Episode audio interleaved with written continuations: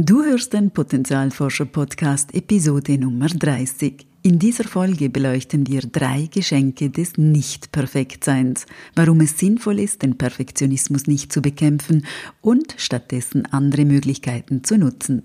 Und ich erzähle dir, was ein Buchladen mit meinem Weg aus dem Perfektionismus zu tun hat. Willkommen beim Potenzialforscher Podcast für mehr Freude, Erfüllung und Sinn im Leben. Ich bin dein Potenzialforscher Coach Christina Schaka.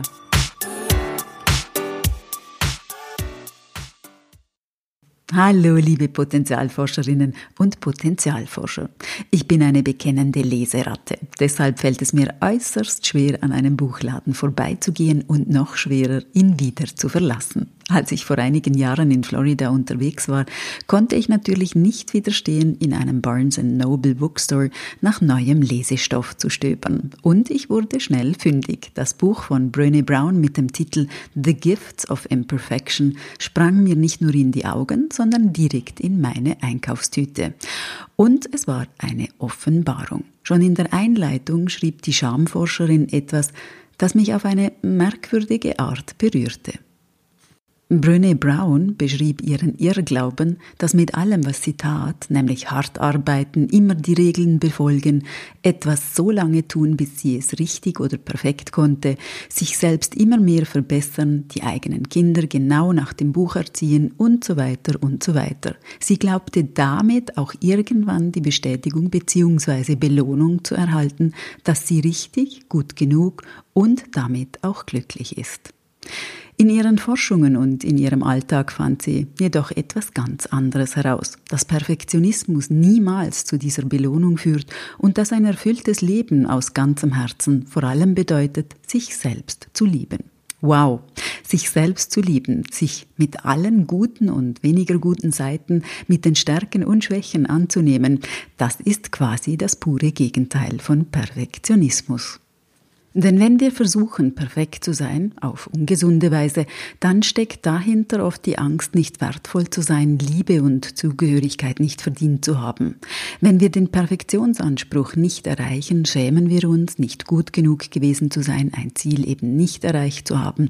Und schließlich verletzen wir uns selbst durch Selbstabwertung. Scham, Selbstabwertung und Perfektionismus sind sehr eng miteinander verwandt und nähren sich gegenseitig. Der Psychotherapeut Raphael M. Bonelli schreibt dazu in seinem Buch Perfektionismus, Zitat, Perfektionismus ist ein Vermeidungsverhalten. Wer perfekt arbeitet, kann weder getadelt noch kann ihm gekündigt werden. Der Perfektionist will nicht in erster Linie die Natur zur Entfaltung bringen, sondern giert nach Sicherheit. Die Sehnsucht nach Perfektion tut dem Menschen gut, durch Angst motiviert, verliert sie aber das richtige Maß. Zitat Ende. Mit Perfektionismus wollen wir uns also schützen und Sicherheit bekommen.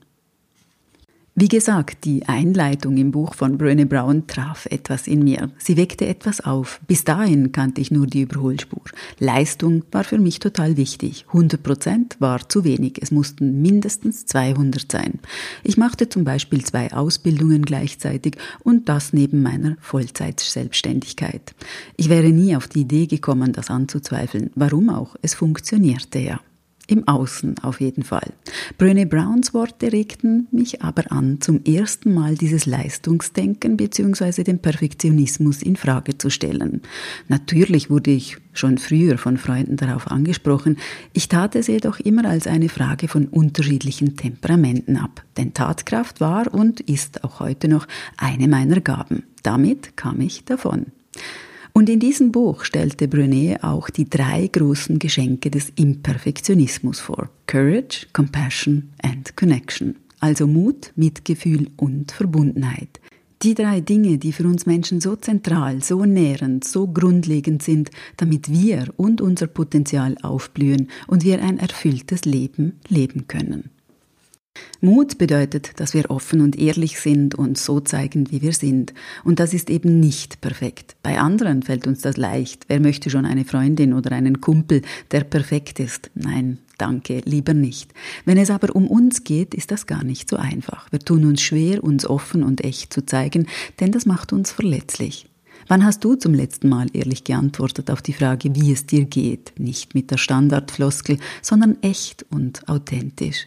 Nicht irgendwem, sondern jemanden, der dir näher steht und dich unterstützen würde.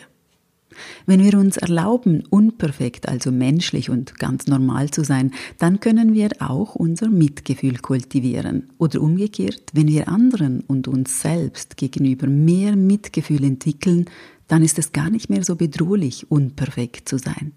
Dann fühlen wir uns entlastet, gehen mit weniger Gepäck leichter durchs Leben und fühlen uns anderen auch näher. Gehst du mitfühlend mit dir um, wenn du einen Fehler gemacht hast? Oder machst du dich nieder, wertest dich ab? Selbstmitgefühl bedeutet nicht, dass du dich nicht mehr verbesserst oder entwickelst. Es bedeutet, dass du dich entwickelst, aber mit Verständnis und Zuwendung zu dir selbst. Und das ist ein immenser Unterschied. Zum Thema Selbstmitgefühl gibt es übrigens in der nächsten Podcast-Folge ein sehr spannendes Interview, das ich dir sehr empfehle und äh, auf das ich mich schon sehr freue. Zurück zu Brené Brown. Sie definiert nämlich Connection oder Verbundenheit als die Energie, die zwischen Menschen entsteht, wenn sie sich gesehen, gehört und wertgeschätzt fühlen. Eine wunderbare Definition finde ich. Wir blühen auf, wenn wir uns wahrgenommen fühlen als der Mensch, der wir sind. Dann beginnen unsere Augen zu leuchten und eine inspirierende Begeisterung fließt durch uns durch. Um gesehen zu werden, müssen wir uns aber auch zeigen, wie wir sind. Und dazu gehört auch, Hilfe zu suchen und vor allem anzunehmen, wenn wir sie brauchen.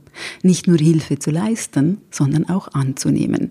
Etwas, was Perfektionisten äußerst schwer fällt. Perfektionismus trennt uns von uns selbst und anderen. Wir können diese nährende Verbundenheit und Wertschätzung nicht mehr spüren. Stattdessen rennen wir irgendwelchen Zielen nach, wie dem nächsten Karriereschritt, dem Wunschgewicht, dem nächsten Kurs, dem nächsten Projekt, in der Hoffnung, dass wenn wir das erreichen, wir uns endlich wertvoll fühlen. Oder wir passen uns eben als soziale Perfektionisten übermäßig an, verstellen uns in der Hoffnung dazu zu gehören und finden so nie diese Verbundenheit, die wir eigentlich suchen.